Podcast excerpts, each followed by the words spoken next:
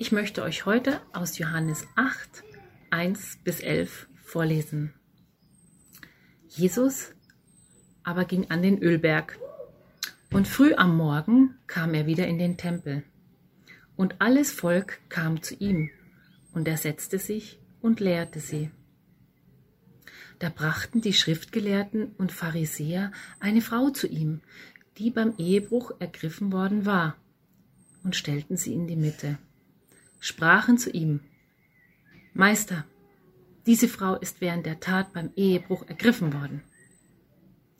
Im Gesetz aber hat uns Mose geboten, dass solche gesteinigt werden sollen. Was sagst nun du? Das sagten sie aber, um ihn zu versuchen, damit sie ihn anklagen könnten. Jesus aber bückte sich nieder und schrieb mit dem Finger auf die Erde. Als sie nun fortfuhren, ihn zu fragen, richtete er sich auf und sprach zu ihnen, Wer unter euch ohne Sünde ist, der werfe den ersten Stein auf sie. Und er bückte sich wiederum nieder und schrieb auf die Erde. Als sie aber das hörten, gingen sie, von ihrem Gewissen überführt, eine nach dem anderen hinaus, angefangen vom Ältesten zum Geringsten. Und Jesus wurde alleine gelassen und die Frau, die in der Mitte stand. Da richtete sich Jesus auf. Und da er niemand sah als die Frau, sprach er zu ihr. Frau, wo sind jene, deine Ankläger? Hat dich niemand verurteilt? Sie sprach, Niemand, Herr. Und Jesus sprach zu ihr, So verurteile ich dich auch nicht. Geh hin und sündige nicht mehr. Herzlich willkommen, schön, dass du heute mit dabei bist bei unserem Wohnzimmergottesdienst hier bei Mosaik Berlin. Mein Name ist Tobias und ich freue mich, dass ich heute predigen darf. Wir sind mitten in einer Predigtserie namens Waymaker, wo wir uns anschauen, was passiert, wenn Jesus in das Leben eines Menschen eintritt. Wir sehen das in der Bibel und im Leben vieler Menschen heute, dass es immer etwas Außergewöhnliches ist, wenn Leben, wenn Jesus in das Leben eines Menschen eintritt. Und es gibt viele, viele Möglichkeiten. Es gibt tausend Möglichkeiten, wie Jesus uns Menschen begegnen kann. Eine dieser Begebenheiten werden wir uns auch heute anschauen. Conny hat es gerade vorgelesen. Jesus begegnet einer Ehebrecherin. Wir finden die Geschichte im Johannesevangelium Kapitel 8 und es ist die Geschichte einer Frau, die sich selbst in Schwierigkeiten bringt und die stark in Schwierigkeiten ist. Und mich hat diese Geschichte an eine Situation erinnert, wo ich mich selber in Schwierigkeiten gebracht habe. Das ist ein paar Jahre her. Ich war in der äh, sechsten oder siebten Klasse. Ich bin noch zur Schule gegangen. Es war Winter draußen. Es hat Schnee gelegen und ich habe mich mit zwei von meinen Freunden verabredet ähm, und wir haben draußen ähm, gespielt und einer von uns hatte die Idee, lass uns eine Mutprobe machen. Super, eine Mutprobe. Und ähm, wir haben, unser Haus war in so einer Einbahnstraße und da ist hin und wieder ist da halt eben ein Auto durchgefahren. Und natürlich, die Mutprobe bestand darin, einen Schneeball zu nehmen und auf dieses Auto zu werfen. Dreimal dürft ihr raten, wen es getroffen hat. Richtig, ich durfte es machen. Wir warten also auf dieses nächste Auto. Das Auto fährt langsam durch die Straße. Ich nehme einen Schneeball, werfe und treffe genau auf die Windschutzscheibe. Und das Auto fährt noch ein bisschen, fängt an zu hupen, geht in die Bremsen, fährt zurück und es steigt dieser junge Typ aus und macht mich sowas von, äh, fängt an, fängt an zu schreien und macht mich fertig, irgendwie, was mir denn einfallen würde, ähm, auf sein Auto zu werfen. Und einer von meinen Freunden zeigt auf mich, der andere geht in, in Deckung und da stehe ich irgendwie, weiß nicht, wie mir passiert und dieser Typ fängt an zu schreien. Ja, ich bin irgendwann völlig fertig mit den Nerven. Ich habe an dem, an dem Tag überhaupt gar nichts mehr hinbekommen gefühlt. Und das Beste war noch, dass ich irgendwie ein paar Tage später herausfinde, dass dieser Typ auch noch auf meine Schule geht. Also ziemlich dumm gelaufen. Ich habe mich selber in Schwierigkeiten gebracht, war keine gute Idee, diesen Ball, diesen Schneeball aufs Auto zu werfen. Naja, wie dem auch sei, zurück zu dieser Frau und die Schwierigkeiten, in die sie sich gebracht hat. Ähm, zurück zu unserem Text also. Es ist eine ziemlich brisante Begebenheit, die hier erzählt wird. Es geht hier um Sex, es geht hier um Intrigen, es geht um ähm, falsche Moral, es geht hier um Todesstrafen und, und, und. Es ist also ziemlich viel los in unserem Text. Wir haben eine listige Anklage, wir haben eine kluge Antwort und wir haben eine unerwartete Wendung. Lass uns das gemeinsam anschauen. Zum ersten Punkt, eine listige Anklage.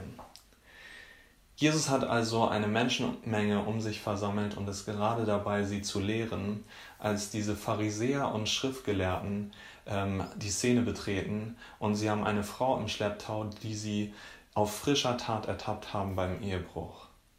Die Pharisäer und Schriftgelehrten waren die besonders eifrigen, die besonders ähm, heiligen ähm, religiösen Leiter Israels. Und sie bringen also diese Frau zu Jesus Sie stellen sie in die Mitte und sagen, Meister, diese Frau ist während der Tat beim Ehebruch ergriffen worden. Im Gesetz aber hat uns Mose geboten, dass solche gesteinigt werden sollen. Was sagst nun du? Ich frage mich zumindest, wo der Mann ist. Wir wissen, die Frau ist anscheinend ähm, beim Ehebruch ertappt worden, gefangen genommen worden und wird jetzt nun öffentlich zur Schau gestellt. Aber wo ist der Mann? Ist er geflohen? Haben die Pharisäer ihn vielleicht sogar laufen lassen? Ist er unter den Anwesenden? Man weiß es nicht. Aber man bekommt schon mal so einen Eindruck, so einen Beigeschmack von, irgendwas ist hier nicht so ganz richtig. Hier ist diese mächtige Männerwelt, die diese Frau benutzt, um Jesus vor aller Augen in Schwierigkeiten zu bringen. Und genau das ist es, was die Schriftgelehrten und Pharisäer hier machen wollen. Ihnen geht es hier nicht darum, ähm, tatsächlich Jesus zuzuhören, von ihm zu lernen ähm, oder von ähm, tatsächlich herauszufinden, ähm, was denn in den Augen Gottes hier richtig wäre, dass es ein, ein echtes Anliegen von ihnen wäre, ähm, herauszufinden, was möchte Gott hier in dieser Situation. Nein, hier geht es um etwas völlig anderes. Wir sehen das in Vers 6. Das sagten sie aber, um ihn zu versuchen, damit sie ihn anklagen könnten. Das ist ein Setup, das ist ein Test, eine, eine Falle für Jesus. Worum besteht also diese Falle? Israel war zu dieser Zeit von den Römern besetzt und in einigen Sachen ließen die Römer den unterdrückten, besetzten Regionen freie Hand. Aber die Verhängung der Todesstrafe gehörte nicht dazu. Allein die Römer selber durften die Todesstrafe verhängen und aussprechen. Da hatte niemand anderes etwas mitzureden. Deswegen musste Jesus später auch vom Pontius Pilatus verurteilt werden und konnte nicht direkt vom Hohen Rat ähm, zum Tode bestraft werden. Jesus wird hier also vor ein Dilemma gestellt. Sagt er, die Frau ist schuldig und sie muss umgebracht werden, was ja nach dem jüdischen Gesetz eigentlich rechtmäßig gewesen wäre, bekommt er Schwierigkeiten mit den Römern, denn alleine sie dürfen die Todesstrafe verhängen. Sagt er aber, die Frau soll nicht umgebracht werden, kommt er in Schwierigkeiten mit dem Hohen Rat, dem obersten religiösen Gremium der Juden. Denn hier ist anscheinend dieser Lehrer, der so viele Leute um sich schart, aber noch nicht, als, nicht mal das Gesetz lehrt. Er hat diese Frau einfach laufen lassen und wollte nicht, dass sie zum Tode bestraft wird. Das Gesetz hat er ja so gar nicht angewendet. Der missachtet das Gesetz. Wie auch immer sich also Jesus hier entscheidet, sagt er, die Frau ist schuldig oder unschuldig, es wird böse für ihn enden. Also eine ziemlich listige Anklage. Jetzt können wir also sagen, Mann, diese bösen Schriftgelehrten und Pharisäer, immer machen die Schwierigkeiten. Ähm, wie durchtrieben sind die denn? Aber lass uns einen Moment über uns nachdenken. Was machen wir, wenn wir hören ähm, oder sehen, dass jemand anderes einen Fehler gemacht hat? Sei es auf der Arbeit, sei es im Bekanntenkreis, bei unseren Freunden, auch in unserer Gemeinde. Was passiert, wenn wir jemanden dabei ertappen, wie er gesündigt hat oder auch nur davon hören, ähm, was machen wir dann? Wie reagieren wir? Sind wir die, die es öffentlich jedem sagen müssen? Hast du gehört, was sie gemacht hat? oh, ich habe gehört, so und so ist das und das passiert. Hast du das auch schon gehört? Müssen wir das öffentlich rumerzählen oder gibt es Möglichkeiten, finden wir Wege, eins zu eins mit dieser Person zu sprechen, der es passiert ist? Ich möchte Teil einer Gemeinde sein, wo eine Atmosphäre der Gnade, der Freundlichkeit, der Annahme besteht. Wo es Menschen gibt, mit denen ich offen sein kann, mit meiner Schuld, mit den Fehlern, die ich begangen habe, mit meinen Schwierigkeiten, wo ich äh, Sachen erzählen kann, auf die ich nicht stolz bin, weil ich weiß, dass ich nicht gerichtet werde, sondern wo ich angenommen werde, wo ich an das Evangelium erinnert werde, dass Jesus für Menschen wie mich, für Sünder, für fehlerhafte, unperfekte Menschen gestorben ist. Und dass er mir meine Schuld vergeben hat. Und ich möchte auch Teil einer Gemeinde sein, wo es Menschen gibt, die mich auf meine Fehler und meine Sünde hinweisen dürfen. Nicht um mich bloßzustellen, nicht um Profit daraus zu schlagen oder Jesus vielleicht sogar noch zu testen oder so, sondern wo wir einander helfen, Jesus ähnlicher zu werden. Und das aus diesem Herzen, dieser An Einstellung heraus passiert. Wo wir gemeinsam reifer werden in unserem Charakter und in unserem Glauben dass durch uns die Liebe Gottes sichtbar wird und in alle Welt ähm, getragen wird, wo Menschen sehen, ah, hier ist was anders, weil wir gelernt haben, einander zu schärfen. Hebräer 10, Vers 24, dort heißt es, lasst uns aufeinander acht geben, damit wir uns gegenseitig anspornen zur Liebe und zu guten Werken. Lasst uns einander anspornen zur Liebe.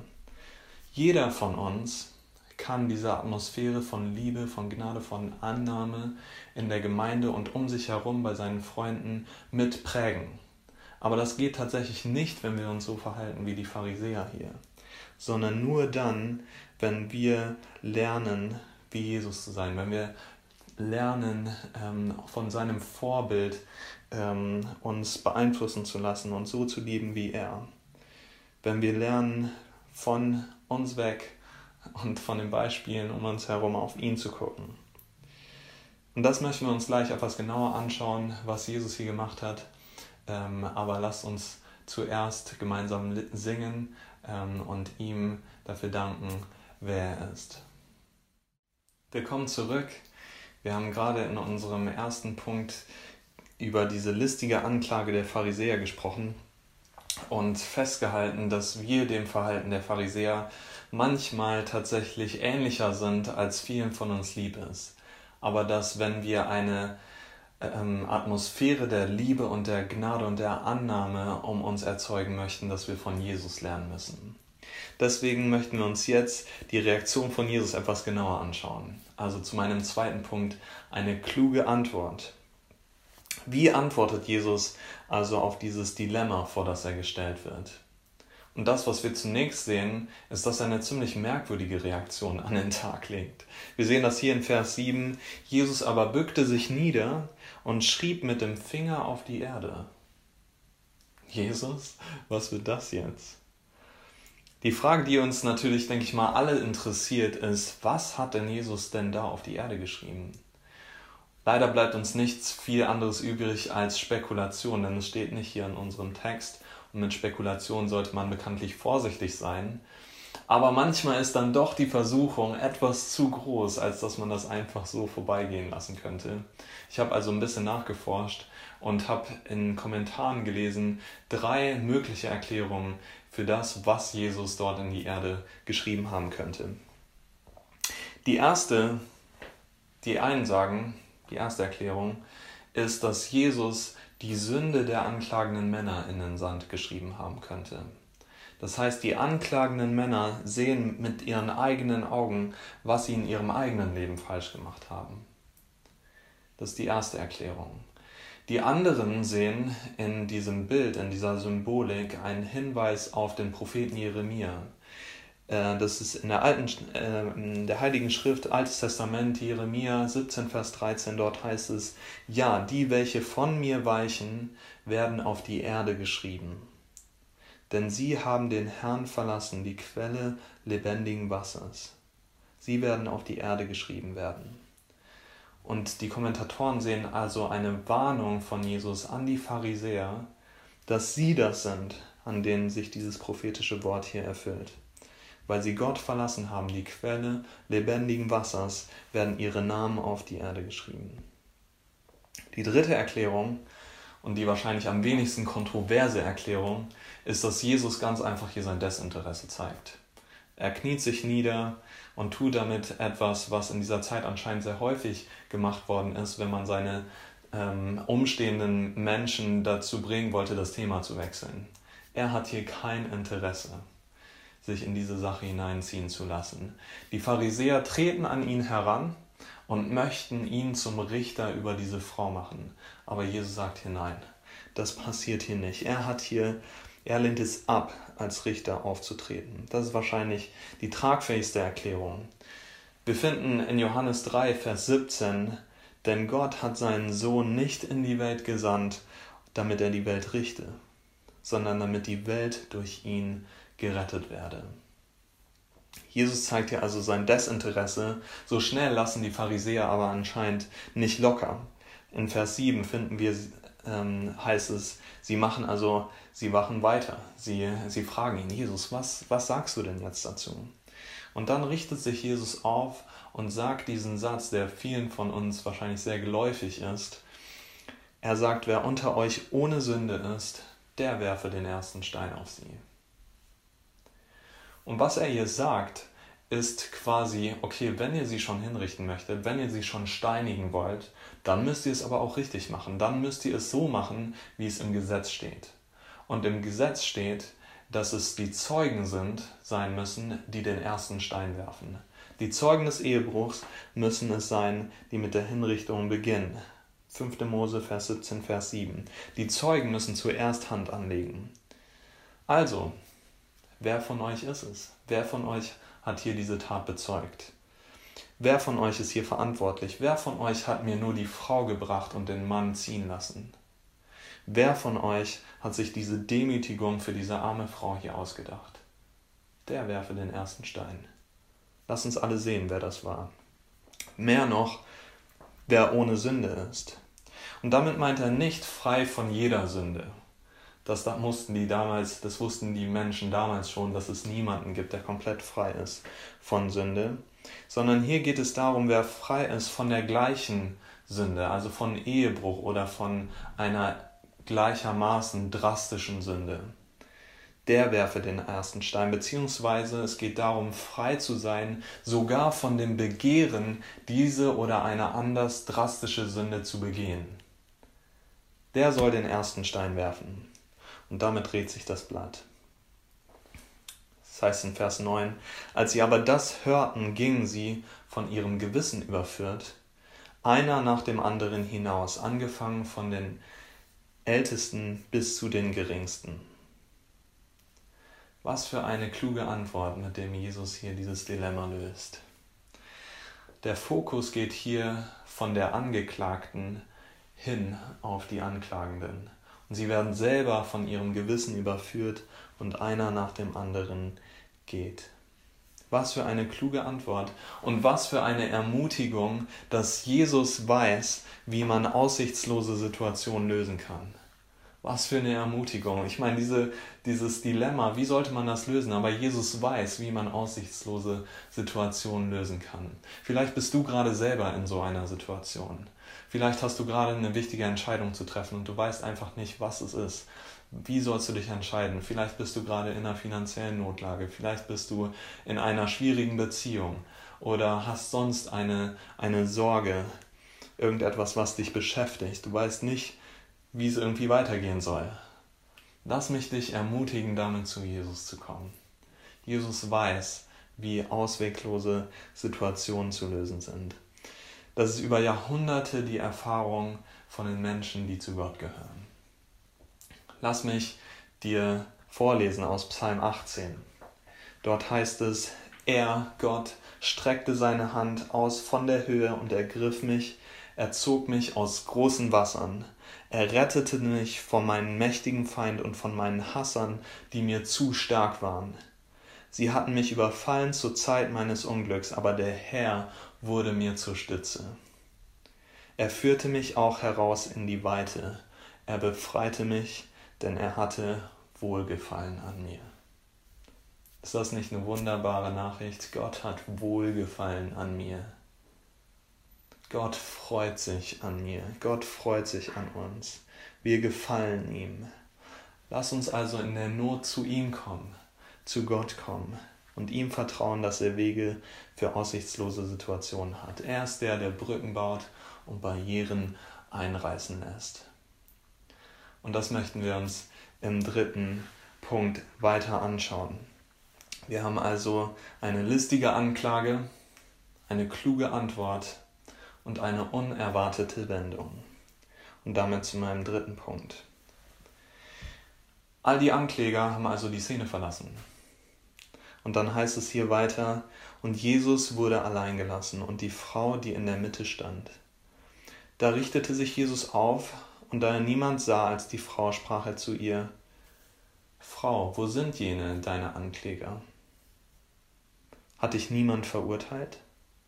Sie sprach niemand, Herr. Jesus sprach zu ihr, so verurteile auch ich dich nicht. Geh hin und sündige nicht mehr. Das Gesetz Gottes ist klar. Sie hätte nicht mit einem Mann schlafen dürfen, mit dem sie nicht verheiratet ist. Und als sie erwischt wird und in alle Öffentlichkeit gezerrt wird, ihre Schuld breitgetreten wird, wusste sie, dass sie für diese Sünde bestraft werden wird. Das ist ihre Barriere, ihre Schuld und die daraus folgende Anklage. Und damit ist sie wie wir. Sie hat das Gesetz Gottes gebrochen. Und damit steht ihre Sünde gleichermaßen für unsere Sünde. Auch jeder von uns hat eine Liste mit Schuld vor Gott angehäuft. Eine Liste, wo Sex mit jemand außer unserem Ehepartner auch mit eingeschlossen ist, aber eine Liste, die darauf längst nicht beschränkt ist. Denn wir Menschen haben längst nicht nur im sexuellen Bereich Sünde vor Gott angehäuft, sondern in vielen anderen Bereichen des Lebens auch. Die Liste unserer Re Rebellion gegen Gott ist lang. Bei jedem von uns. Manchmal bleibt es im Verborgenen, so wie diese Frau sich gewünscht hätte, dass das, was zwischen ihr und diesem Mann gelaufen ist, niemals ans Licht kommt. Aber manchmal wird es auch öffentlich, so wie in diesem Fall. Es blieb nicht geheim und sie erlebt die Scham und die Demütigung und rechnet jetzt damit, dass sie rechtmäßig verurteilt und bestraft wird. Womit sie nicht rechnet, ist diese unerwartete Wendung. Jesus, der Waymaker, entwaffnet die Ankläger. Die Anklage wird fallen gelassen und die Barriere fällt. Frau, wo sind jene deine Ankläger? Hat dich niemand verurteilt? Sie sprach niemand her.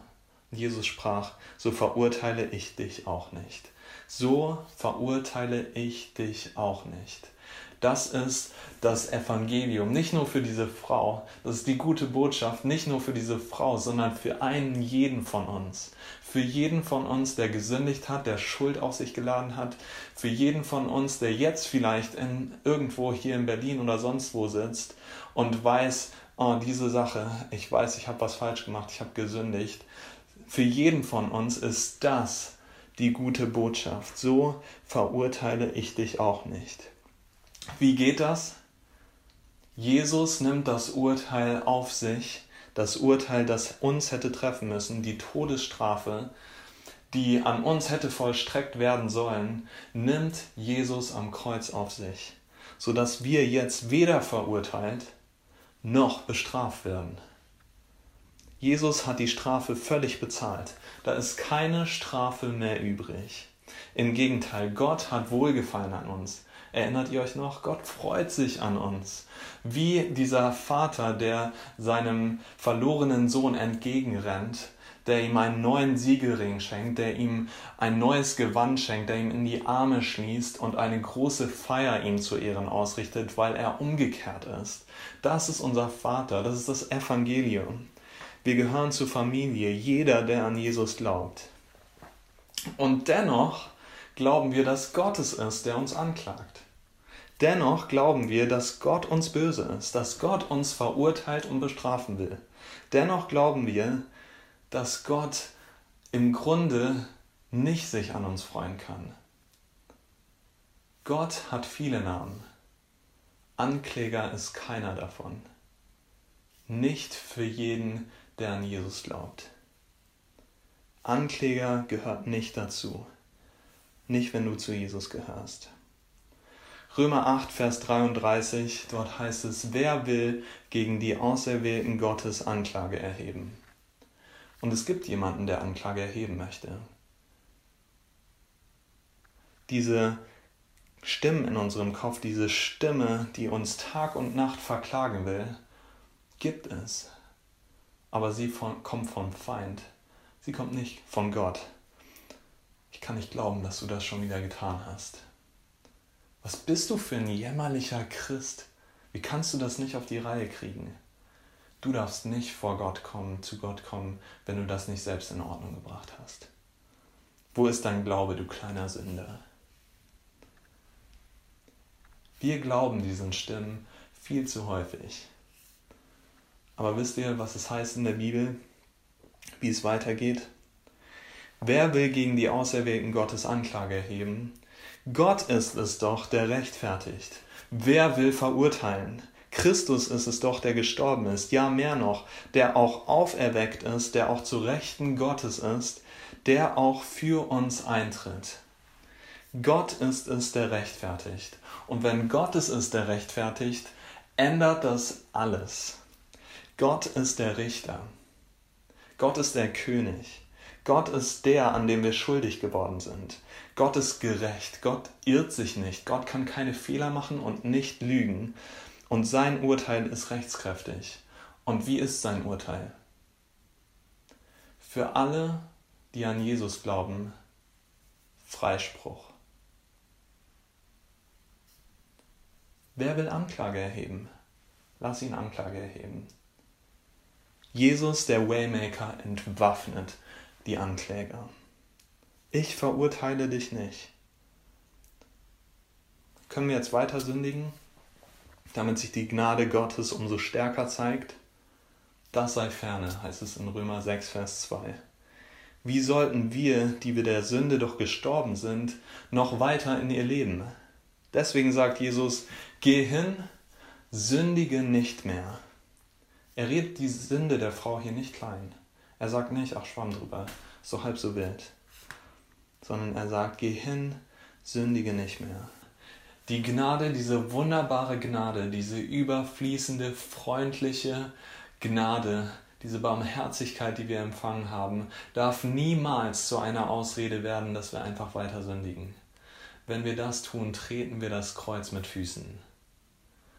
Stattdessen lasst uns diese Gnade feiern, lasst uns uns freuen an diesem Gott, der uns vergeben hat, an diesem Vater, der uns entgegenrennt. Lasst uns feiern, lasst uns fröhlich sein, lasst uns ihn anbeten, lasst uns aufstehen, wenn wir fallen und lasst uns einander ermutigen in Liebe zu Liebe und guten Werken. Ich komme langsam zum Ende. Kurz zwei Dinge, bevor ich mit einem Gebet schließe.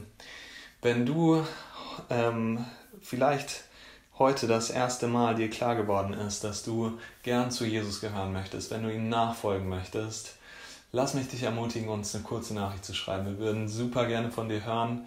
Schreib gerne einfach an hallo at mosaikberlin.com und wir würden gerne mit dir darüber sprechen, was vielleicht die nächsten Schritte sein könnten, ähm, Jesus kennenzulernen und in deiner Nachfolge zu ihm.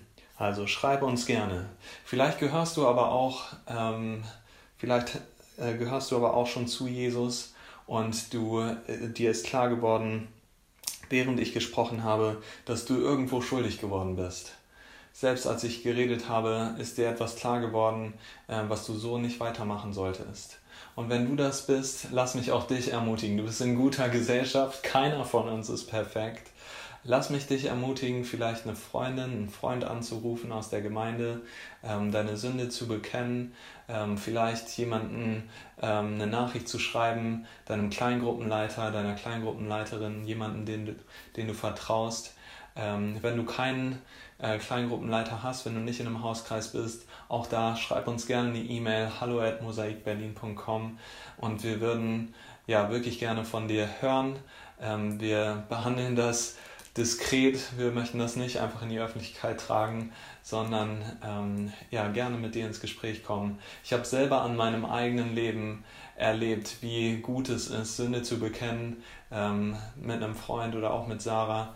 Ähm, und ich habe gemerkt, wie ich ähm, Freiheit gefunden habe, wie diese Last von mir gefallen ist, als ich Sünde bekannt habe und wie gut mir das selber getan hat, ähm, nicht damit alleine zu bleiben. Also ganz, ganz herzliche Einladung dazu, ähm, ja, jemanden anzurufen oder den Kontakt zu suchen und nicht damit alleine zu bleiben. Lass uns beten. Vater, ich danke dir für diese wunderbare Gnade, die wir empfangen haben. Vater, ich danke dir dafür, dass du deinen Sohn auf diese Welt geschickt hast. Nicht um zu richten, sondern um die Welt zu retten, um mich zu retten. Danke dafür, Jesus, dafür, dass du die Todesstrafe für mich genommen hast, empfangen hast und erlitten hast, um mich frei zu machen. Vater, danke dafür, dass du ähm, gekommen bist und immer kommst, um frei zu machen, nicht um zu verdammen. Und ich bete für jeden, der sich ähm, jetzt zu Hause befindet, der ähm, vielleicht eine bestimmte Sünde im Kopf hat, eine Schuld. Ähm, bete dafür, dass du jetzt diese Person aufbaust. Bete dafür, dass die Anklage jetzt weichen muss im Namen von Jesus ähm, und Anklage geht. Herr, ich bete dafür, dass du uns freisetzt mehr und mehr ähm, und danke dir für deine wunderbare Rettung. Ähm, bete für uns als Gemeinde, dass wir weiterhin diese, diese Gnade, diese Atmosphäre von Liebe und Annahme unter uns stärker entwickeln. Und ich danke dir, Gott, für deine große Liebe. Amen. Lass uns singen.